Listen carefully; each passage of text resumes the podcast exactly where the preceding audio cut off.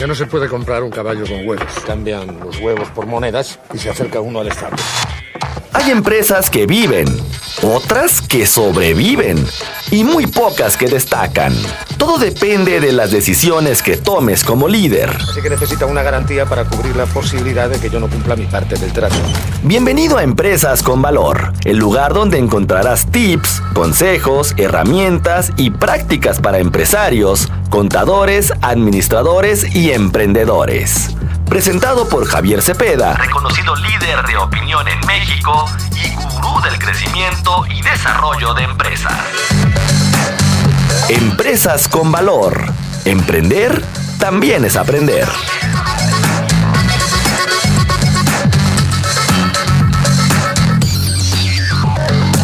Hay problema. No hay problema. ¿Cuál es el problema?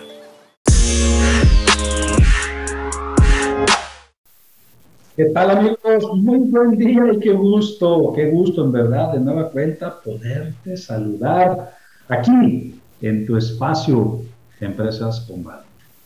El lugar en donde te comparto tips, consejos, sugerencias, conocimientos y experiencia que puedes, en verdad, puedes llevar a la práctica para el desarrollo y crecimiento de las empresas. Te saludo con gusto Javier Cepeda. En verdad espero que este episodio te sea de interés, que por cierto, esta es la segunda parte, la segunda parte del tema, cómo incrementar las ventas de nuestras empresas.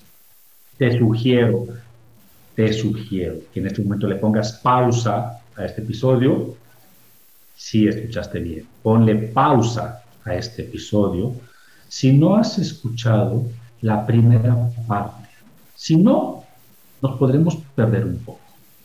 Ahora sí, dale play si es que ya habías escuchado la primera parte de cómo incrementar las ventas de nuestra empresa. Comenzamos y esta segunda parte quiero, quiero iniciarla dándote a conocer un poco sobre lo que es el famoso pipeline o, como muchos lo conocemos en el argot comercial, el embudo de ventas. ¿Qué carambas es el embudo de ventas y qué importancia toma el poder analizar los resultados que está teniendo el embudo de ventas de tu empresa? Imagina, imagina que tienes un embudo así tal cual. Esos embudos que se utilizan, por ejemplo, para ponerle aceite al carro o, por ejemplo, si haces con una hoja de papel una especie de conito, ese es un embudo en donde en la parte alta tenemos la parte más gruesa y paulatinamente conforme va bajando, va disminuyendo el espacio, se va haciendo más estrecho y es menos probable que todos los que entraron o todo lo que entró en la parte alta caiga en una sola. Entonces, ese es el embudo, ese es el embudo tal cual como lo conocemos y qué relevancia toma el pipeline o el embudo de ventas. Ah, hoy solamente te voy a mencionar las cuestiones básicas del embudo de ventas, porque hay un antes del embudo y hay un después del embudo. Pero primero me interesa, vayamos conociendo la parte básica del embudo de ventas. Y lo vamos a dividir en tres, este embudo de ventas. La parte alta, imagina así tal cual, la parte alta del embudo, la más gruesa, es donde caen todos tus prospectos todas las personas, entiéndase como prospecto, todas aquellas personas interesadas en conocer información de tus productos o servicios. Ojo, queridos, aquí todavía en los prospectos no estamos entrando en un tema de cuánto cuesta, ni de marcas, ni de eh, ofertas, nada, absolutamente nada. Un prospecto solamente es aquella persona está interesada en conocer información de tus productos o servicios. ¿Quiénes somos los prospectos? Por ejemplo, yo recuerdo hace ya algún tiempo cuando salía a las tiendas comerciales o a las plazas comerciales, cuando entraba en una tienda y de repente solamente me ponía a observar camisas, pantalones, ropa en general. Yo en ese momento era un prospecto porque solamente estaba viendo. Todavía no entraba en un tema de, oye, pues como que esta playerita sí me está gustando, cuánto cuesta y por qué tan caro, ¿no? Entonces, los prospectos, entiéndanse, queridos, solamente somos aquellas personas interesadas en conocer información de nuestros productos o servicios. Cuando tú entras a una página de internet donde venden algún producto en particular y estás observando el tema de su información, características, funcionalidades, rendimiento, etcétera, etcétera, tú eres un prospecto para esa empresa, para ese producto. Todavía no entras en el tema de cuánto cuesta. Entonces, en la parte alta entran todos, todos, todos, todos, todos los prospectos. Ahora, dependiendo del trabajo que tú desarrolles, y ya lo platicamos en el capítulo, en el episodio anterior, dependiendo del trabajo que tú desarrolles a nivel de velocidad y a nivel de seguimiento, es conforme tendrás el resultado de cuántos de esos prospectos se convierten en una oportunidad de venta. Y una oportunidad de venta es cuando el prospecto ya entró y dijo, oye, me queda claro lo que hace tu producto, me queda claro lo que me vas a hacer a nivel de servicio, pero ¿y esto cuánto me cuesta? Cuando ya entramos en ese factor de cuánto cuesta, ya se está generando una oportunidad de venta, que quizás no necesariamente en este momento es una cotización. La cotización sería el documento que formaliza la oportunidad. Y por último, queridos, debajo de las oportunidades, en la parte más pequeñita del embudo, tenemos a los clientes. ¿Sí?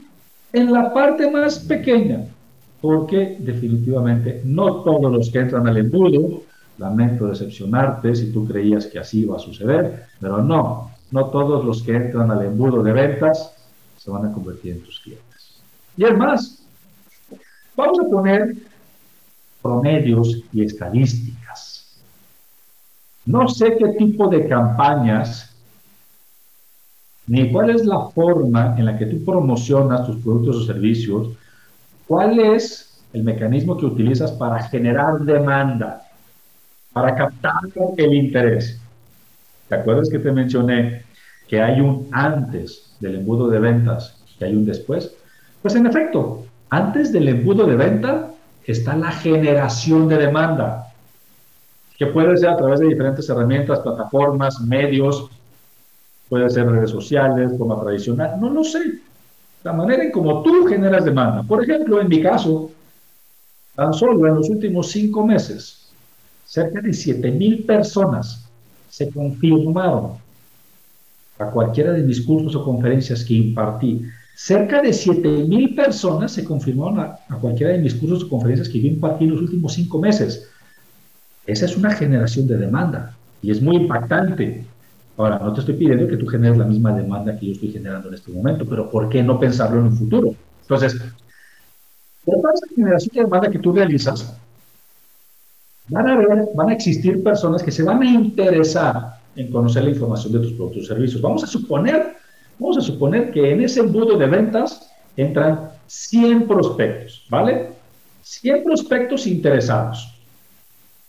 Dependiendo de la velocidad con las que los hayas atendido y que te sugiero que vuelvas a escuchar el episodio número uno de este eh, tema, cómo incrementar las ventas de tu empresa, aquí en Empresas con Valor, te sugiero escuchar nuevamente ese episodio número uno. Dependiendo de la velocidad con la que hayas compartido la información a tu prospecto, dependiendo del seguimiento que le hayas entregado, será el porcentaje de probabilidad que tú tengas para que bajen oportunidades. Entonces, de 100 prospectos que tú generaste, que están interesados en ti, solamente el 22% te van a levantar la mano y van a decir, ok, ¿y cuánto me cuesta esto? ¡Guau! No manches, o sea, de 100 prospectos, de 100 personas que están interesadas en conocer tu información, prácticamente 78 dijeron, no estoy preparado para conocer precios. Porque no quiero, porque no puedo, porque no tengo la capacidad, por la razón que tú quieras. Pero de esos 100 prospectos, 22 levantaron la mano y dijeron, si quiero, si tengo la necesidad, probablemente sí puedo entonces, se generaron 22 oportunidades de venta. Sin embargo, aquí radica fundamentalmente, queridos, la capacidad de seguimiento, de constancia, perseverancia y todo lo que no te da una empresa y todo lo que no te da ninguna escuela para poder cerrar esas ventas lo más exitoso posible. La constancia, la velocidad, la capacidad de seguimiento depende 100% de ti. Y eso lo diferencia entre cuánto quieres ganar. Recuerden que los vendedores trabajamos para comisión. O sea, yo no, yo no trabajo por un sueldo base. Yo sí soy vendedor. Yo voy por la comisión que yo sé que ahí está realmente el negocio. A muchos no nos gusta decir que somos vendedores. Nos da pena. Ah, pero cuando es día de paga, todos queremos ganar como vendedores, ¿verdad? Pero bueno, entonces, tenemos 100 prospectos en la parte alta, bajaron solamente 22 que pidieron una cotización y lamento desilusionarte y decirte que de esos 100 prospectos, solamente 8, 8 se van a convertir en tus clientes. O sea, que prácticamente el trabajo que desarrollaste para 100 personas, para 100 empresas, podría decirse, podría decirse que se echa a perder porque solamente 8 de esas 100 te van a comprar. Una vez me dice una persona cuando le estaba dando un taller precisamente de ventas, me dice, oye Javier, ¿y si nada más me quedo con los 8 que sí me van a comprar y, y no, me, no pierdo tanto tiempo en generar tanta demanda y tantos prospectos? Y mi respuesta fue muy simple Ajá. Pero, ¿cuáles 8 de esos 100 son los que sí te van a comprar? No lo sabes hasta que no los trabajas.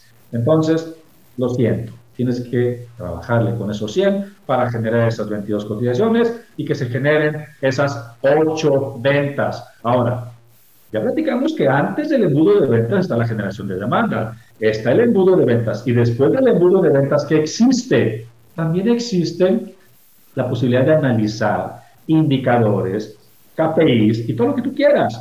¿Por qué? Porque yo solamente te dije que le vendiste a ocho clientes, pero después del embudo de ventas hay que analizar cuánto le vendiste a cada uno. En total, cuánto, le vendiste a todos. ¿Cuál fue tu ticket promedio? Oye, ¿generaste upselling? Oye, ¿generaste cross-selling? Hay quienes ni siquiera sabemos qué carambas es eso. Por ejemplo, cuando tú vas de repente a un restaurante donde te venden hamburguesas, papas y refresco, de repente estás en la caja, pides el paquete número uno y el mesero te dice, o el cajero te dice, y por 20 pesos más no quiere que se lo agrande, ¿y qué contestas? Bueno, si por 20 pesos más me vas a dar papas y refrescos de tamaño grande, pues va. Eso es, eso es un upselling, queridos. Pues, a final de cuentas la venta ya estaba. Lo único que hizo el cajero fue agregar unos pesitos más a la venta. Por ejemplo, el cross-selling, ¿qué es? Cuando ya vendiste un producto y buscas la manera de acomodar otro, vamos a suponer, en una tienda de tecnología, me compras la computadora, oye, ¿y si te vendo la impresora? O sea, es una venta cruzada. Entonces, todo esto viene después del pipeline. Así que no nos cerremos solamente al tema de lo que hago a nivel de prospectos, oportunidades y clientes, sino hay un antes y hay un después.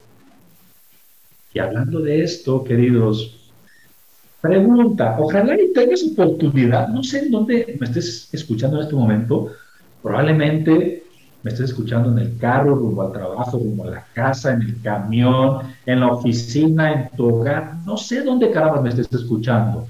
Que por cierto, si de repente tienes chance, mándame un mensaje de WhatsApp y dime, oye Javier, te estoy escuchando en tal lugar. Mi WhatsApp es 3314 56 65 26. 3314 56 65 26. Vamos a hacer una pausa y regreso con algo fundamental del pipeline, ¿vale? Regresamos. Pero si usamos como referencia, por ejemplo, es un simple ejemplo, un poco de oro. El oro es bonito, brilla y no hay demasiado. Es valioso. Así que podemos hacer una tabla de conversión. Una tabla de conversión. Transformar un changarro en una empresa no es un proceso que ocurre sin más. Se necesita una estrategia. Estás escuchando Empresas con Valor, el lugar donde encontrarás tips, consejos, herramientas y prácticas para empresarios, contadores, administradores y emprendedores. Presentado por Javier Cepeda, reconocido líder de opinión en México y gurú del crecimiento y desarrollo de empresas. Empresas con Valor Emprender también es aprender. Continuamos.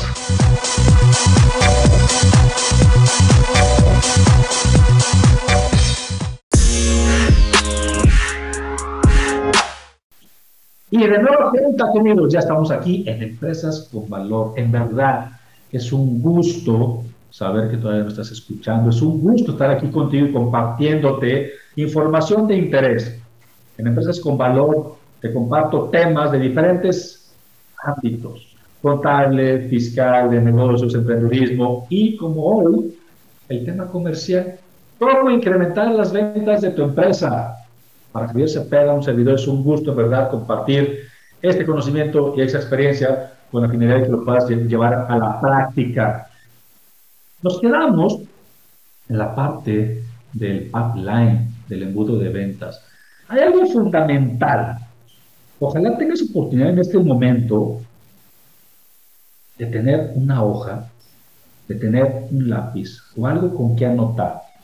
Fíjate bien, en línea horizontal vas a poner, como si fueran encabezados, prospectos, después oportunidades, después clientes. Debajo de prospectos le vas a poner la cantidad de 100 que ya habíamos platicado, debajo de oportunidades le vas a poner la cantidad de 22 y debajo de clientes le vas a poner la cantidad de 8. Y del lado izquierdo de prospectos vas a ponerle, por ejemplo, el mes en cuestión. Ahorita estamos en marzo.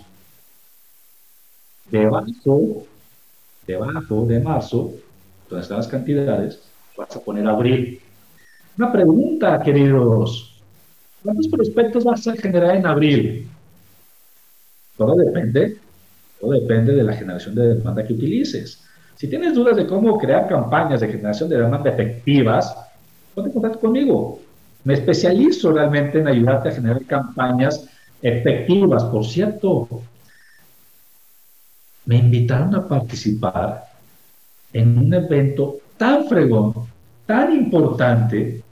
Es un evento que tiene tintes internacionales. ¿A qué me refiero? El evento de tecnología digital Summit un evento que se transmite en varios países y que a mí en lo personal me corresponde participar con el tema, cómo atraer y generar prospectos por medio de leads. Y los leads, pues es precisamente toda la generación de demanda que haces. Entonces me invitan a participar en este evento que voy a impartir, ya después compartiré el especial. Pero está padre porque ¿cuántos clientes o cuántos prospectos vas a generar el próximo mes? Vamos a suponer que vas a generar los mismos 100 prospectos, ¿vale? Entonces, debajo de, las cantidades de marzo, en abril le vas a poner 100 prospectos voy a generar. Ok, tienes 100 prospectos en marzo, 100 prospectos en abril. Pasamos a las oportunidades. ¿Cuántas oportunidades vas a generar? La lógica diría que vas a generar las mismas 22 oportunidades porque generaste la misma demanda. Sin embargo, en abril vas a generar 22 oportunidades que corresponden de los prospectos de abril, más, más, ¿cuántas?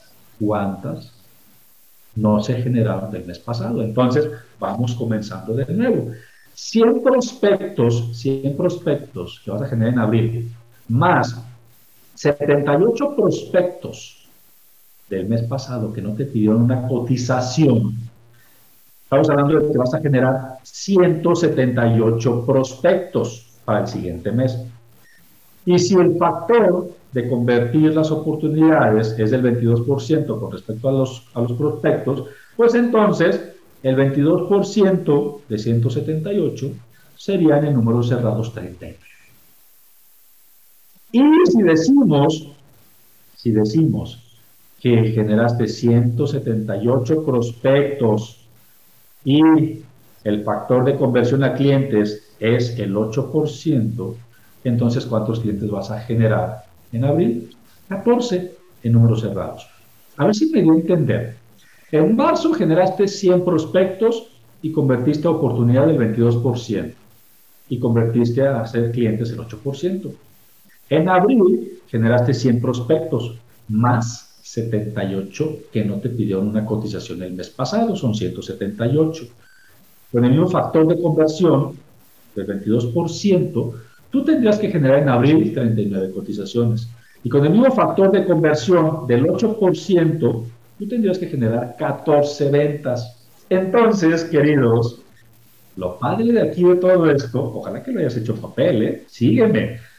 Lo más interesante de todo esto no es la cantidad de prospectos que generas en un mes, sino que tengas la capacidad para poder administrar de manera adecuada todos los prospectos, todas las cotizaciones y todas las ventas de cada uno de los meses. Ahora, ya ni siquiera te quiero mencionar mayo, porque en mayo sumarían los prospectos que no te pidieron cotización del mes anterior, más los del mes anterior, los sumarías con los nuevos prospectos que vas a generar en mayo, y así sucesivamente.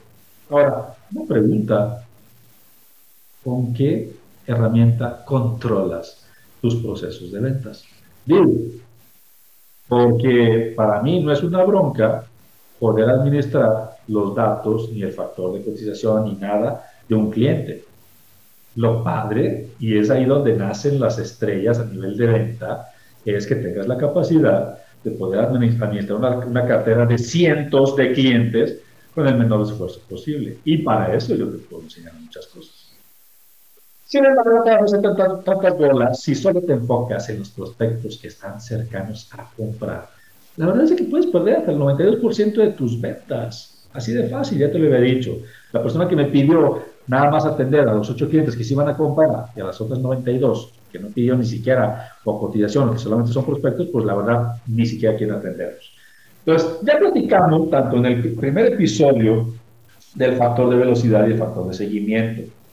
Hay un tercer factor que sí depende en gran medida de la persona y también le vamos a ir a atribuir algo a la empresa.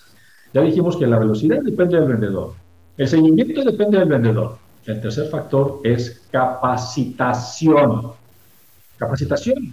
con la pandemia, no sé si tú, pero yo, en verdad, he visto una cantidad impresionante de cursos en línea, muy baratos, muy caros, de todo tipo y de todos niveles. Pues la verdad es que en este momento no tienes pretextos para no aprender, para no saber. Todo está en la red, absolutamente todo. Y es importante entender que el factor de capacitación y el factor de conocimiento de los procesos es importante. En toda empresa, en toda empresa que se dedique a la venta, hay que considerar estos factores que son fundamentales para tener éxito. Uno, el mercado. Y dos, la fuerza de ventas. Porque hablando de personas que se dedican a las ventas, pues creo que lo podemos dividir en dos. Aquellos vendedores naturales, que son personas que tienen literal el talento natural. Nacieron vendiendo los chamacos. Son personas competentes, parte incluso de manera inconsciente. Venden mucho y no saben exactamente ni por qué caramba lo venden. Y lo hemos platicado en el primer episodio. Estos vendedores naturales representan un 20% de los vendedores. Pero también tenemos al vendedor promedio, a la persona que intenta sobrevivir en la carrera de ventas día a día, a la persona que yo no le tengo que enseñar no solamente a vender mi producto o servicio, sino que le tengo que enseñar a vender cualquier cosa. En este momento, yo te podría aconsejar, sin meterme en la forma en la que vendes, en la actualidad funciona mucho más la ideología de vender sin vender, o lo que es lo mismo, enamorar. Lo platicaba con una persona hace unos días. Es que los vendedores estamos, en verdad, locos. Estamos locos porque queremos vender de una manera en que no se tiene que vender en este momento. Imagina que conoces a una persona. No sé si eres una chica, eres un chico. Imagina que, eres que, conoces a una persona que te gusta, te gusta personalmente, quieres algo más con esa persona. No creo que llegues con esa persona y luego, luego al conocer, le invites que se vayan tú y esa otra persona a darse cariño a otro lugar. Claro que no, así no sucede. Un factor de conocimiento, de enamoramiento, de seducción. Así de rápido creo que nada funciona. Entonces, no intentemos, no intentemos ser carniceros. Intentemos en este momento y sobre todo de pandemia, en donde estamos tan lejos pero tan cerca de las personas, intentemos ser cercanos, ser empáticos. Las personas que son vendedores tipo promedio, pues no tienen habilidades naturales. Tenemos que aprender a vender y representamos el 80% de los vendedores en las empresas. Entonces, entiéndase una cosa. Las empresas viven o mueren con las ventas de la gente promedio. Oh my God. Las empresas viven o mueren con las ventas de la gente promedio. O sea, con ese 80%. Con ese 20%. La gente promedio necesita que lo capaciten, necesita que le indiques procesos, necesita que le des herramientas para poder producir. Recordemos que una persona regular, una persona, un vendedor promedio, lo platiqué eh, en el episodio anterior, un vendedor natural, o los vendedores naturales representan en promedio el 80% de las ventas de las empresas. ¿Vale? Y el 80% de los vendedores representan el 20% de las empresas. Qué curioso. Una persona que vende de manera promedio, con herramientas, con procesos, supera a un vendedor natural que no cuente con ellas. Sin embargo, un vendedor natural que tiene herramientas se convierte literal en una estrella. Ahora, antes de entrar al tema de las diferentes herramientas, plataformas, tecnologías que en lo personal a mí me han servido durante ya 15 años para estar en los lugares en donde tengo a mis empresas posicionadas en este momento, ¿Qué te parece? ¿Qué te parece si aquí terminamos el episodio número 2? Y hacemos un episodio número 3 en donde incluso te enseñe cuáles herramientas, cuáles plataformas yo utilizo y que a ti te van a servir para poder venderlas. Mientras tanto, toma nota de todo lo que acabamos de platicar y sigue disfrutando los demás episodios aquí en Empresas con Valor. Sígueme en todas mis redes sociales, me encuentras como Javier Cepeda Orozco. Mándame un mensaje a mi WhatsApp, 3314 56 65 26. Te lo repito, 3314 56 65 26. Saludos. Solo me pide un módico interés lógico, pongamos que un 10%. Eso sí, él arriesga su oro yo no arriesgo nada. Así que necesita una garantía para cubrir la posibilidad de que yo no cumpla mi parte del trato. Pienso, luego insisto. El camino del empresario siempre presenta sus piedritas y el éxito viene de la constancia. Esto fue Empresas con Valor, el lugar donde encuentras tips, consejos, herramientas y prácticas para empresarios, contadores, administradores y emprendedores. Presentado por Javier Cepeda, reconocido líder de opinión en México y gurú del crecimiento y desarrollo de empresas. Empresas con Valor. Emprender también es aprender. También es aprender.